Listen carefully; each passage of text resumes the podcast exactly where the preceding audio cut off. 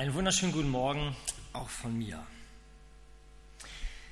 Den Willen Gottes erkennen, da hat Emanuel ja einiges, ja, einiges prophezeit, was heute kommt. Bin ich selber mal gespannt. Wir haben ja gehört, wie spannend Gott führt, wie unterschiedlich das laufen kann. Und die Frage in deinem Fall, Emanuel, ist ja, hat das Glück, dieser Zufall wirklich ausgereicht, um Gottes Willen zu erkennen? Wir steigen ein und wenn es heute um den Willen Gottes geht, wenn es heute um, den Gottes Willen, um die Frage nach dem Gottes Willen geht, dann setzt das immer voraus, dass wir eine Wahl haben. Wir haben noch heute hier im Haus eine Wahl, tolle Überleitung. Und bei dieser Wahl, da wird demokratisch der Wille der Bürger der Stadt Barmstedt gewählt. Und wer da nicht hingeht, wer heute nicht wählt, der ist zumindest für heute quasi willenlos. Und auch bei der Frage nach Gottes Willen, da läuft es nicht ohne Wahlbeteiligung. Im Willen Gottes, da ruht man nämlich nicht, sondern im Willen Gottes, da lebt man. Im Willen Gottes lebt man. Das ist was Aktives. Wenn wir uns den Wegweiser hier mal anschauen, ähm, dann sind bestimmt, wenn ich heute hier so in die Runde gucke, ich kann ja nicht in die Herzen gucken, da sind wahrscheinlich ganz verschiedene Fragen und Optionen, die jeder so mitgebracht hat, wenn es um die Frage nach Gottes Willen geht. Manch einer, der steht vielleicht wie vor so einem Wegweiser heute vor einer Entscheidung zwischen richtig und falsch. Also hier zum Beispiel grün und orange. Ja, ich hatte kein Rot. Also richtig und falsch. Ein anderer sitzt heute hier und der fragt sich, Mensch, bei mir geht es nicht um richtig und falsch, sondern ich habe ganz viele Optionen, so wie Emanuel. Beruf zum Beispiel, mir ist alles offen, ich weiß gar nicht, ich habe hier grün, gelb, blau, ist ja wie bei den Parteien fast, ja. Ich habe die bunte Vielfalt und ich weiß gar nicht, was ich wählen soll. Manch einer ist heute hier, der vielleicht gar keinen Plan hat. Der sagt, oh, ich wäre schon froh, wenn irgendwas da draufstehen würde, aber ich weiß einfach gar nichts. Das gehört auch dazu. Und wieder einer sitzt vielleicht heute hier und weiß nicht genau, wie er mit einer Entscheidung umgehen soll, die er mal getroffen hat. Ein Weg, den er eingeschlagen hat. Also, ganz verschieden. Ich hoffe, und das ist mein Gebet, dass wir das irgendwie heute alles zusammenkriegen. Und ich bin ziemlich neidisch auf eine Person. Ich bin ziemlich neidisch auf Gideon.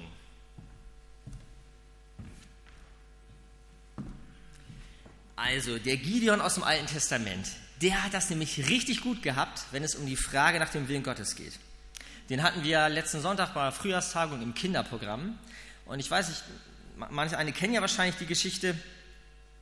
Gideon mit seinem komischen Fell. Ja? Ich habe kein Fell gefunden. Es war das Fellartigste, was ich meiner Tochter entleihen konnte.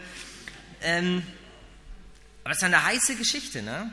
Gideon, der weiß nicht, ob der Auftrag wirklich Gottes Wille ist. Und er bittet Gott um einen Zaubertrick, lesen wir im Alten Testament. Im Grunde ja einen Zaubertrick.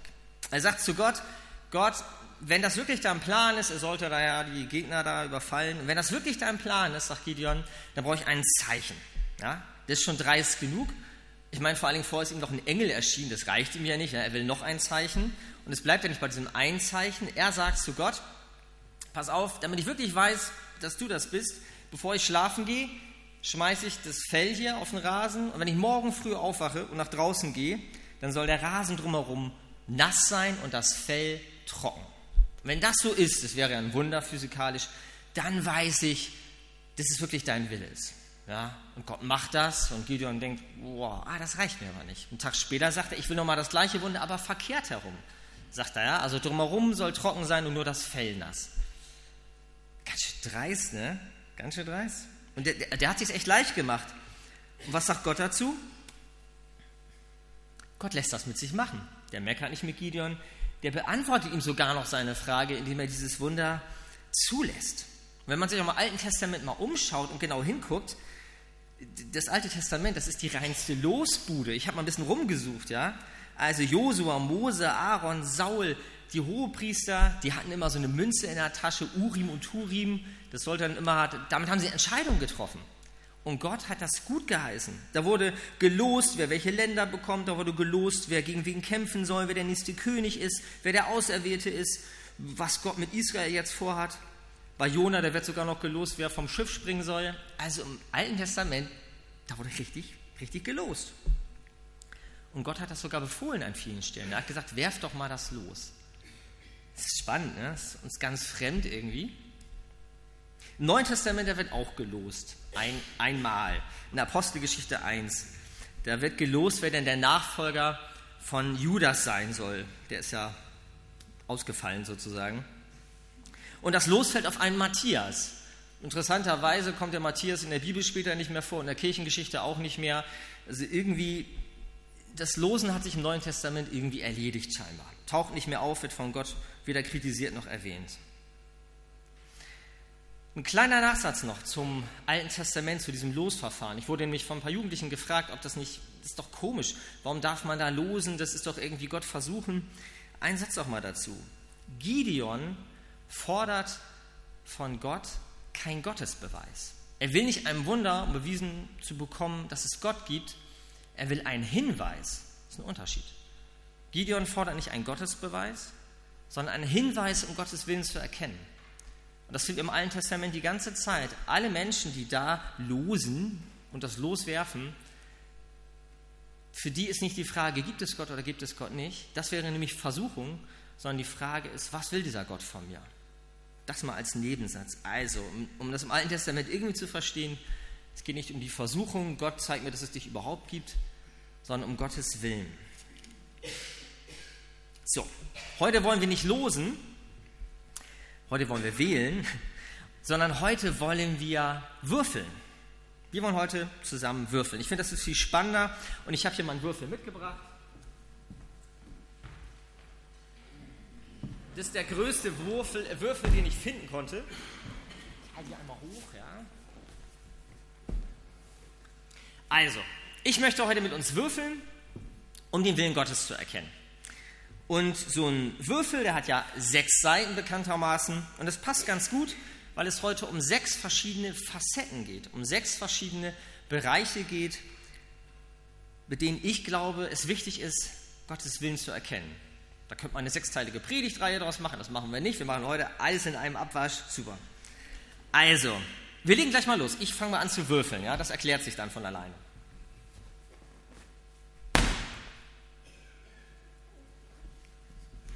So, das ist eine Eins. Ja, das passt ganz gut. Dann mein erster Punkt.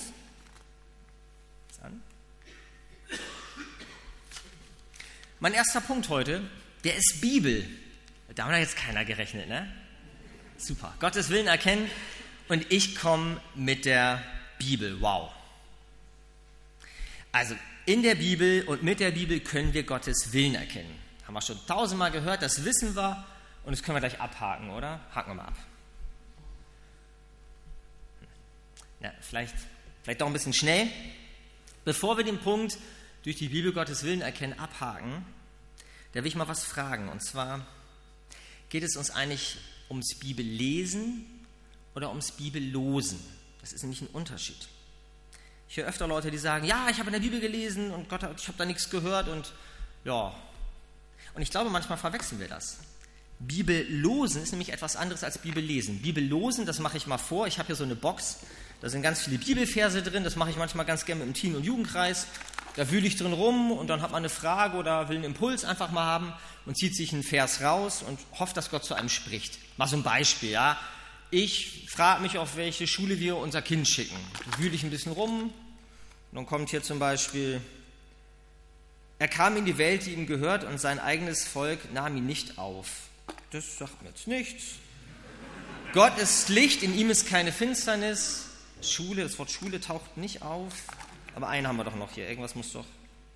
Christus ist das Haupt der Gemeinde und die Gemeinde ist sein Leib. Okay, also wir haben das jetzt alle gesehen. Ich habe ungefähr 20 Sekunden investiert ins Bibellosen. Ich bin da nicht schlau draus geworden, ja. Und deshalb würde ich sagen, können wir den Punkt doch jetzt wirklich abhaken. Okay. Also ich glaube, und ich fange mal bei mir selber an, meine Frau hört ja auch zu und die kennt mich, mir fällt Bibellesen für mich persönlich echt schwer. Ähm, also ihr seid in guter Gesellschaft, wenn euch das auch so geht. Ich glaube, wir haken diesen Punkt Bibellesen, wenn es um Gottes Willen geht, ganz schnell ab. Behaupte ich einfach mal. Viele von uns. Wir haken den ab, weil wir Antworten suchen, aber weil wir nicht Gott selber suchen. Ich hake das Thema auch oft ab. Ich finde es manchmal auch gefüllt uneffektiv. Du liest und du hast das Gefühl, du hörst nichts und denkst, Man kann es halt nicht kontrollieren, ja? Und es gibt in der Bibel keine Technik, keine Garantie, keinen Trick, wie wir in der Bibel Gottes Willen erkennen. Aber es gibt eine Verheißung, dass Gott uns durch sein Wort führen will. Es gibt keinen Trick, aber eine Verheißung, ein Versprechen. Psalm 119, dein Wort ist meines Fußes Leuchte, heißt es da, und ein Licht auf meinen Weg. Gottes Wort will uns führen. So, und wir lesen in der Bibel ja einmal von diesem universalen Willen Gottes. Also in der Bibel, da steht einfach mal drin, was Gott grundsätzlich sich für uns gedacht hat. Das nennt man ja Gebote. Und wenn ich die einmal auswendig kann, brauche ich die Bibel eigentlich gar nicht mehr lesen. So mal ganz ehrlich. Also, wenn das alles ist, nur zu wissen, was ich darf und nicht darf, dann reicht es einmal die Bibel zu lesen, Testamente aufzuschreiben und das war's. Das macht das Wort Gottes nicht lebendig. Das Wort Gottes und das Wunder in der Bibel ist doch, dass Gott uns, uns in seine Gedanken hineinnimmt beim Lesen. Wir dürfen unsere Gedanken mit Gottes Gedanken füllen und Gott möchte, und das ist das Entscheidende, während des Bibellesens zu uns sprechen. Durch sein Wort zu uns sprechen, das verspricht er. Beim Losung ziehen, nichts gegen Losung, ja, da will ich nicht mit Gott reden, da will ich einfach nur eine Antwort haben. Aber Gott möchte beim Bibellesen mit uns reden. Er will zu uns sprechen, sonst lese ich, und wenn ich nicht zuhöre, dann lese ich einfach nur meine Gedanken in jeden Satz da rein, der darin steht. Aber ich schaffe es nicht, Gottes Gedanken rauszulesen. Und kein anderes Buch, kein Bibel-TV, keine Lobpreis-CD, kein YouTube-Kanal, kein Willow Creek-Kongress, nichts davon kann die Bibel ersetzen. Es kann die Bibel ergänzen, auf jeden Fall, aber nicht ersetzen. Und wie gesagt, ich kann verstehen, dass manch einer jetzt auch denkt, du hast gut reden, ich probiere das alles und ich werde nie schlau aus der Bibel, ich höre da nichts raus, das passt nie zu meiner Lebenswelt.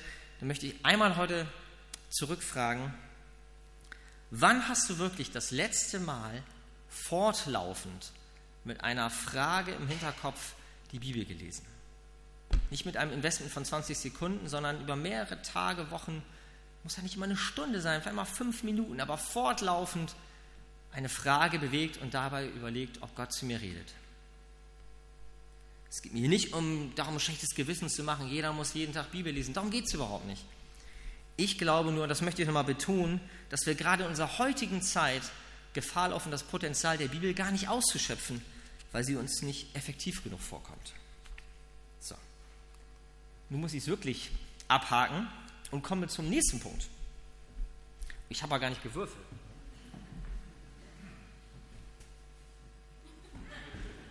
Das ist ein Zufall in zwei. Mensch, Gebet. Gebet, Punkt 2, auch das ist ja total überraschend bei der Frage nach Gottes Willen. Ne? Keiner mitgerechnet Gebet. Also, in der Bibel, Quatsch, in der Bibel nicht Gebet, da sind wir. Ähm, Gebet ist ein Schlüssel, um Gottes Willen zu erkennen. Und das kennen wir, das haben wir schon oft gehört, das haben wir auch oft gemacht. Und ich mache es genauso wie bei der Bibel, das können wir eigentlich abhaken. Ja? Also beim Beten kann man Gottes Willen erkennen ich auch nochmal einen Schritt zurück. Ja? Also, Gebet. Ist jemandem schon im Neuen Testament das Wort während mal aufgefallen? Das Wort während. Klingt ja unspektakulär, ne? Das ist interessant, im Neuen Testament kommt das Wort während nämlich ganz oft im Zusammenhang mit Gebet vor. Ja, da heißt es dann, während sie beteten, da kam der Heilige Geist über sie, während sie beteten, bebte das Haus, während sie beteten, sprach Gott zu ihnen, während sie beteten, sprangen die Ketten auf, Während sie beteten, wussten sie auf einmal, was sie taten. Während sie beteten. Gebet ist nicht nur ein heiliger Trost oder ein Ventil für Gefühle, sondern Gebet ist eine Kraft. Das ist kein therapeutisches Selbstgespräch, sondern Gebet ist ein Dialog. Es ist ein Fenster, das sich öffnet, ein Fenster, in das Gott über Gefühle und Gedanken mit uns kommunizieren will. Und wenn ich damit nicht rechne, dann ist das wie beim Bibellosen. Dann ist Gebet nur eine fromme Abholstation. Frage rein, Antwort raus, Dankeschön, auf Wiedersehen, abgehakt. Und wir beten ja auch oft, Gott, sei doch bei mir, sei bei dieser Entscheidung bei mir. Aber wenn wir nach Gottes Willen fragen, dann müssten wir eigentlich sagen, Gott, lass mich bei dir sein. Also, Gott möchte zu uns reden im Gebet, nicht nur uns eine Antwort hinterher schmeißen, sondern er möchte zu uns reden. Also lasst uns das Gebet nicht zu schnell abhaken. Könnte man mehr zu sagen, mache ich heute aber nicht. Ich komme zum nächsten Punkt. Stellen uns vor, ich habe gewürfelt, es hätte eine 3 kommen können. Das ist nämlich der Punkt Führung. Bei Emanuel wurde das deutlich, wie vermeintliche Zufälle uns wachsam werden lassen. Und Hans-Peter Reuer, der hat mal gesagt, Gottes Willen für mein Leben ist zu 80 Prozent vorgegeben durch mein Leben. Gottes Willen für mein Leben ist zu 80 Prozent vorgegeben durch mein Leben. Boah, das klingt ganz schön vorherbestimmt, ne? Aber da ist doch was dran. Ich meine, meine Gaben, meine Persönlichkeit, meine Biografie, all das sind doch Vorentscheidungen, die ich für mein Leben gar nicht selber getroffen habe und die mein Leben doch total bestimmen. Und hier geht es jetzt nicht um so einen passiven Determinismus, also sowas ähm, Vorherbestimmtes, nach dem Motto, alles ist vorherbestimmt und ich bin nur Opfer der Umstände und, und ich kann selber nicht gestalten. Das ist Aberglaube. Das ist so ein Aberglaube, der mich verrückt macht und abhängig von jedem Ereignis, das um mich herum passiert, weil ich meine, das gleich deuten zu müssen. Das ist Kaffeesatz lesen. Darum geht es mir jetzt nicht. Es geht bei dem Thema Führung darum, dass in den Gegebenheiten, die mir in meinem Leben zur Verfügung stehen, das, was ich nicht beeinflussen konnte, dass es eine Chance ist, eine Chance, dass Gott eine Spur in mein Leben reingelegt hat, negativ wie positiv. Eine Spur, die Gott in unser Leben gelegt hat. Und manchmal frage ich, gerade bei den großen Themen Berufung, da fragen Leute, ich weiß überhaupt nicht, was Gott mir, mit mir vorhat. Und ich denke, guck doch mal in dein Leben rein, da zeichnen sich doch schon so viele Sachen ab. Ein Beispiel von mir auch nochmal. Bei der Stelle, Gemeindestelle vor Barmstedt, da hat es uns ja nach Niedersachsen verschlagen und wir hatten damals von Süddeutschland aus überlegt, wo soll unser Platz sein. Wir waren total offen, sogar deutschlandweit haben wir gesagt, wo könnte unsere Stelle sein, haben überlegt, gebetet, ein paar Sachen davon durchgewürfelt. Ähm, und schließlich hatten wir das Gefühl, Mensch, da ist so eine kleine Provinzgemeinde irgendwo im tiefsten Niedersachsen, eine grauenvolle Stellenanzeige, also ging gar nicht. Aber irgendwie hatten wir das Gefühl, da sollen wir dranbleiben. Haben das geprüft, Kontakte aufgenommen und merkten, die Stelle, das könnte es echt sein. Haben dann telefoniert und dann sagte der Pastor am Ende des Gesprächs, mit dem ich geredet hatte, ja, Herr Völker, das ist ja ganz interessant. Wissen Sie eigentlich, dass Sie diese Stelle bei uns nur antreten können, weil Sie in Niedersachsen geboren worden sind, im Bassum, auch so ein kleiner Ort. Ja? Und ich habe das überhaupt nicht auf dem Schirm gehabt. Ich sagte, hä, wieso? Er sagte, ja, die Landeskirche hat diese Stelle nur freigegeben mit Fördergeldern und allem, wenn sie in Niedersachsen geboren sind. Und ich habe die meiste Zeit meines Lebens in der Nähe von Bremen verbracht. Also ich war ja gar nicht so viele Jahre in Niedersachsen. Aber nur dadurch, hatte ich es gar nicht auf dem Schirm, da, durch diese Biografie, die ich selber nicht beeinflusst habe, konnte ich die Stelle antreten. Haben wir dann auch nicht gemacht, haben wir dann auch gemacht. Das war jetzt nicht der ausschlaggebende Faktor, aber das war ein Punkt, so ein Zufall, da werde ich hellhörig und denke, das ist doch spannend. Das ist doch verrückt. Mein ganzes bisheriges Leben besteht doch eigentlich nur aus einer, aus einer, aus einer Aneinanderreihung von 10 Millionen Zufällen. Wenn man das mal so durchrechnen würde. Es geht uns doch allen so.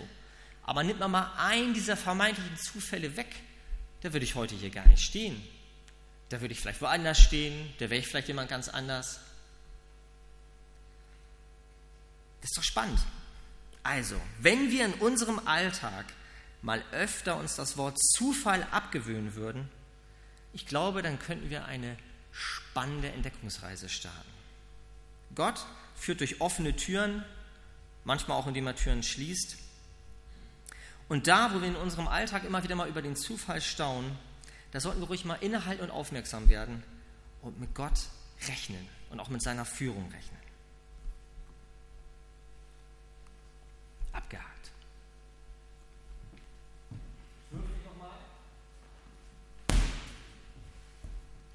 Das ist eine 3, aber ich tue so, als wenn das eine 4 wäre.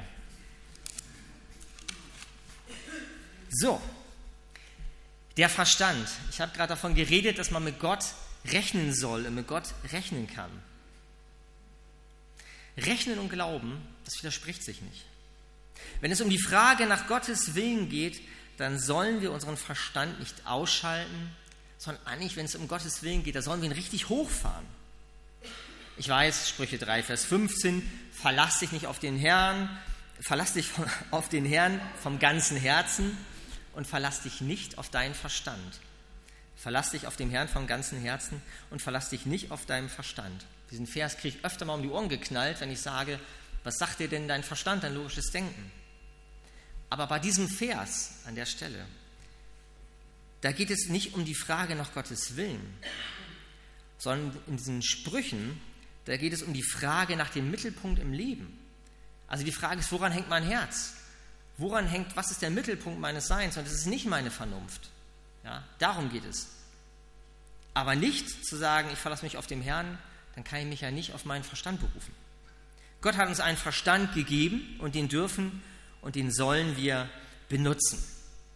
Ich habe einen Freund, der ist Finanzberater und Christ, die Mischung soll es geben. Und der sagt, wenn ich Kunden bei einem Kredit berate, ja, dann mache ich immer eine Worst-Case-Berechnung. Das heißt, ich setze mich mit den Leuten hin und ich muss mit ihnen durchgehen, einfach mal zusammenzählen, alles, was so passieren kann. Was passiert mit, bei Krankheit, bei Pleiten, bei Pech? Wie steht ihr da, wenn wirklich alles schief geht? Alles, was schief gehen kann. Das klingt jetzt recht pessimistisch, aber er meinte nochmal, ihm ist es wichtig, den Leuten klarzumachen, was diese Entscheidung sie im Ernstfall kostet. Und erst dann kann man sich doch auch fragen, ist es mir das wert? Also, so eine Ernstfallberechnung. Aber ich glaube auch bei manchen Entscheidungen, die wir als Christen im Alltag treffen, da müssen wir die Kosten überschlagen. Ich muss mich doch fragen, was bedeutet das für mich, für meine Frau, für meine Kinder, für meine Zukunft? Was bedeutet das? Pro-Kontralisten, das klingt so ungeistlich, aber das ist total gut, das ist total wichtig. Das soll man machen. Mal aufschreiben, abwägen, sammeln, rechnen. Das hat mit Verantwortung zu tun. Denken hat mit Verantwortung zu tun. Denken ist doch nicht nur ein Gefühl, Denken ist ein Bewusstsein. Das ist etwas Bewusstes. Das hängt mit Denken zusammen. Und das Denken soll doch nicht den Glauben ersetzen. Wir haben, bilden immer so Gegenpaare, sondern das Denken soll den Glauben verstärken. Und der Glaube wiederum, der stärkt das Denken. Also, wir sollen Gott lieben mit ganzem Herzen, mit ganzer Seele und mit all unserem Verstand.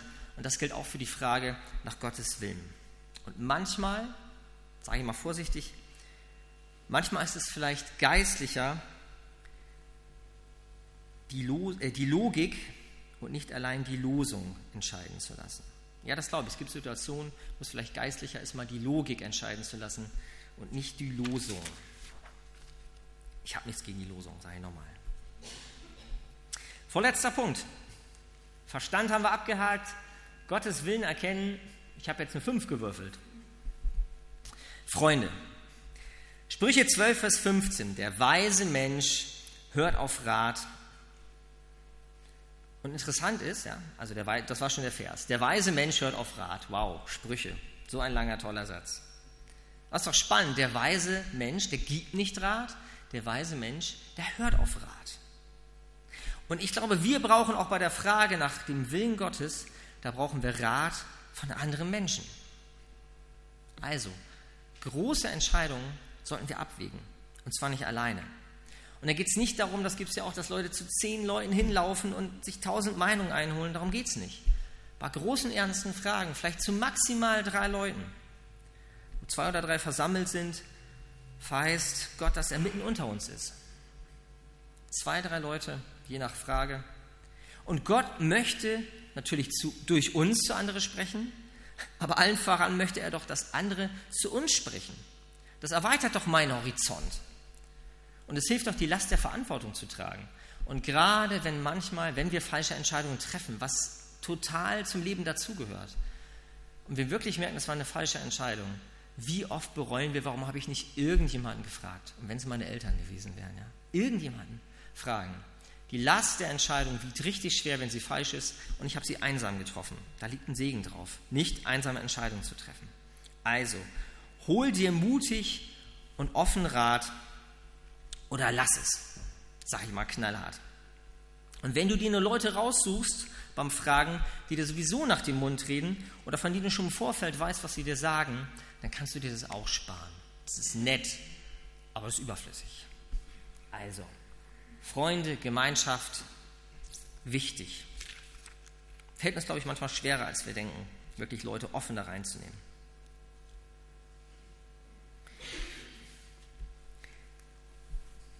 Der letzte Punkt, das Herz. Gottes Willen erkennen, die letzte Facette. Darf man als Christ Bauchentscheidungen treffen? Darf man als Christ Bauchentscheidungen treffen? Wir trennen ja mal ganz stark ne? zwischen Gottes Willen und unserem Willen, betonen wir ja auch. Naja, schenkt doch, dass dein Wille passiert. Ja? Mein Willen geht es ja gar nicht. Und das steckt so in uns drin, die Trennung zwischen Gottes Willen und unserem Willen. Und das, was ich mir wünsche, das, was ich, wenn ich ganz ehrlich werde, was, was eigentlich auch meine Sehnsucht ist, das kann im Zweifelsfall eigentlich nicht der Wille Gottes sein. Im Zweifelsfall ist doch irgendwie, das steckt doch drin, es ist dann doch der schmale Weg. Im Zweifelsfall ist es dann doch der Weg mit Hürden oder der Weg des Leidens. Aber der Weg, den ich mir einfach wünsche, wo man sagt, das ist jetzt echt eine glatte Sache, das fällt uns schwer, dem zuzustimmen. Man denkt doch irgendwie, das, das ist mein Wille, aber Gottes Wille. Der muss komplizierter sein, der muss komplexer sein und der muss schwieriger sein. Das, was ich mir wünsche, das, was ich mir ehrlich wünsche, das halte ich im Zweifelsfall oft nicht für Gottes Willen. Und wir beten doch auch, Gott, zeig mir deinen Willen. Und wir gehen davon aus, dass die Wahrheit nicht in uns liegt, sondern dass die Wahrheit nur außerhalb von uns zu finden ist. Wir gehen oft davon aus, dass wir gar keinen eigenen Zugang zu der Wahrheit haben, was der Wille für uns ist. Aber das stimmt seit Pfingsten nicht mehr. Vielleicht wird deshalb im Neuen Testament auch nicht mehr gelost. Das stimmt nicht mehr. Der Heilige Geist, den haben wir. Der ist ausgegossen in unsere Herzen. Und Paulus schreibt in Galater im zweiten Kapitel, nicht länger lebe ich allein, sondern Christus lebt in mir. Christen dürfen und sollen auf ihr Herz hören. Es gibt sowas wie ein heiliges Bauchgefühl. Das gibt es wirklich. Gott leitet uns durch unsere Gefühle und nicht nur durch die negativen, auch durch die positiven. Und wenn es heißt, einen fröhlichen Geber hat Gott gern, dann betrifft das doch auch meine Art, wie ich nach Gottes Willen frage. Freude kann ein Indikator dafür sein, dass es Gottes Wille ist. Wirklich. Also, auf das Herz dürfen wir und sollen wir hören. Wir sind Menschen, das weiß doch Gott, er hat uns gemacht. Wir haken das Herz ab und kommen zum letzten Punkt. Ja, nee, wir sind am Ende schon. Ja? Das Herz allein, das wir gerade hatten, das Herz allein das ist kein Freifahrtschein, um zu tun, was ich will. Das ist uns hoffentlich klar. Ich habe hier mal so einen Würfel aufgefaltet. Und wenn man den auffaltet, dann sieht man, dass alle diese Bereiche, diese sechs Facetten sich berühren. Alle Bereiche berühren sich und sind miteinander verbunden. Und jeder dieser Bereiche ist quasi wie eine Stimme Gottes, ist ein Puzzleteil in der Frage nach dem Willen Gottes. Und ich muss mich immer wieder prüfen und sagen, wo picke ich mir einfach nur einen Teil raus und lasse ihn für sich sprechen. Es ist wichtig, das Ganze im Blick zu haben. Und ich finde es ganz schön, das ist jetzt wirklich nur ein Zufall, aber wenn man so einen Würfel aufklappt, ergibt er ja ein Kreuz. Ähm, das finde ich ein schönes Bild. Das finde ich deshalb ein schönes Bild, weil Jesus ja nicht nur sagt, er kennt den Weg, sondern Jesus sagt, er ist der Weg. Jesus sagt, ich bin der Weg, nicht nur ich kenne den Weg.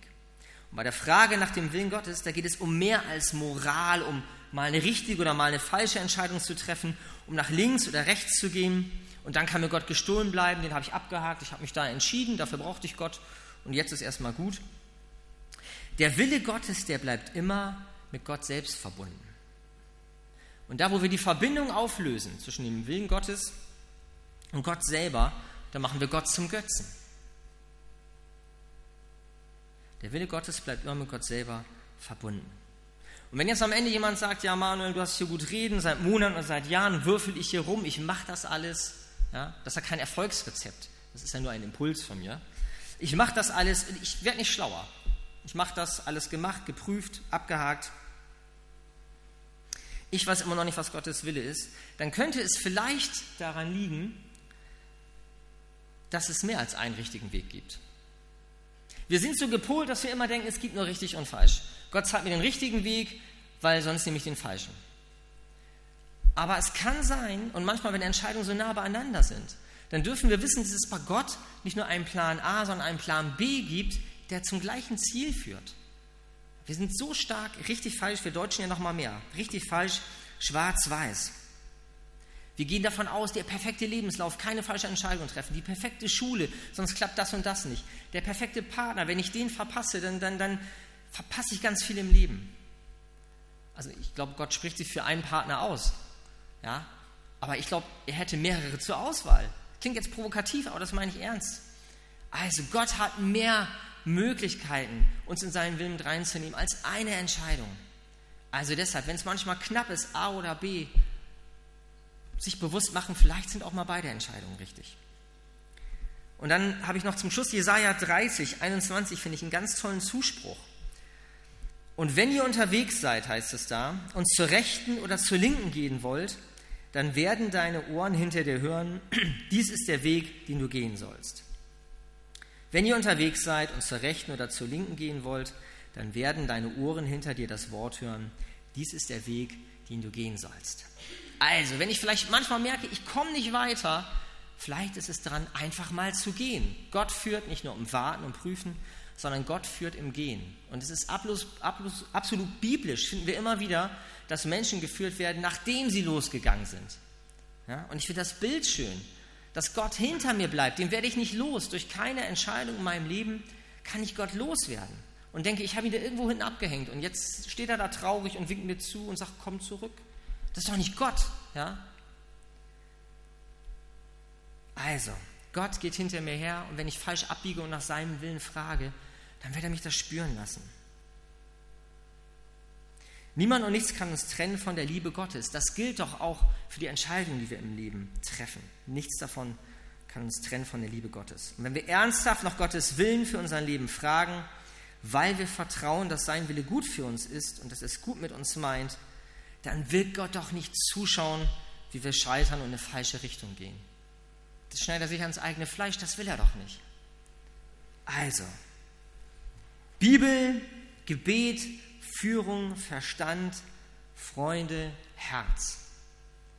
Ich bin jetzt am Ende und ich frage uns in einer kleinen Zeit nochmal zu überlegen, wo stehe ich? Was sind so die Bereiche, wo ich merke, da bin ich stark, die kenne ich? Was sind Bereiche, die ich vielleicht viel zu schnell abhake? Und wo ist es vielleicht auch mal neu dran, diese Bereiche miteinander zu verbinden? Kleine Zeit, eine Minute und ich schließe damit Gebet.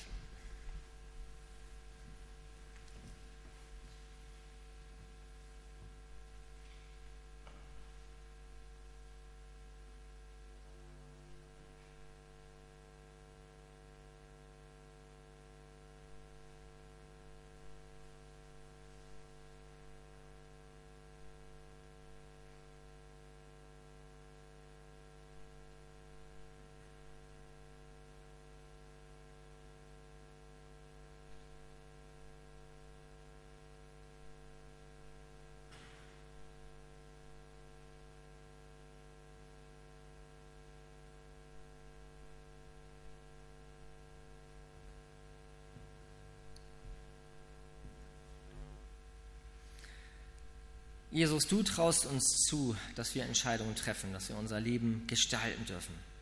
Das gehört zum Menschsein dazu. Und du weißt, wie wir heute hier sitzen. Du siehst, an welchen Fragen wir stehen, an welchen Wegweiser wir stehen. Wo es auch nicht nur irgendwie witzig oder locker ist, sondern wo es um ernste Themen geht. Und ich bitte dich, dass du uns frei machst vor dieser Angst, falsche Entscheidungen zu treffen. Dass du uns den Mut machst, Wege zu gehen und einzuschlagen dass du uns daran erinnerst, dass du mit uns gehst, auch in falsche Entscheidungen rein und dass du uns nicht loslässt. Und wecke in uns neu die Sehnsucht nach deinem Willen zu fragen, nicht nur nach Antworten, sondern nach dir zu suchen. Danke, dass du uns ernst nimmst, dass du unsere Fragen kennst und dass du zu uns sprichst, durch Freunde, durch Gebet, durch Bibel, so viele verschiedene Möglichkeiten und dass du ganz unterschiedlich uns begegnen möchtest. Lass uns hören auf deine Stimme Danke, dass du uns nicht alleine lässt, uns nicht einfach nur zuschaust, sondern uns nah bist und mit uns gehst. Amen.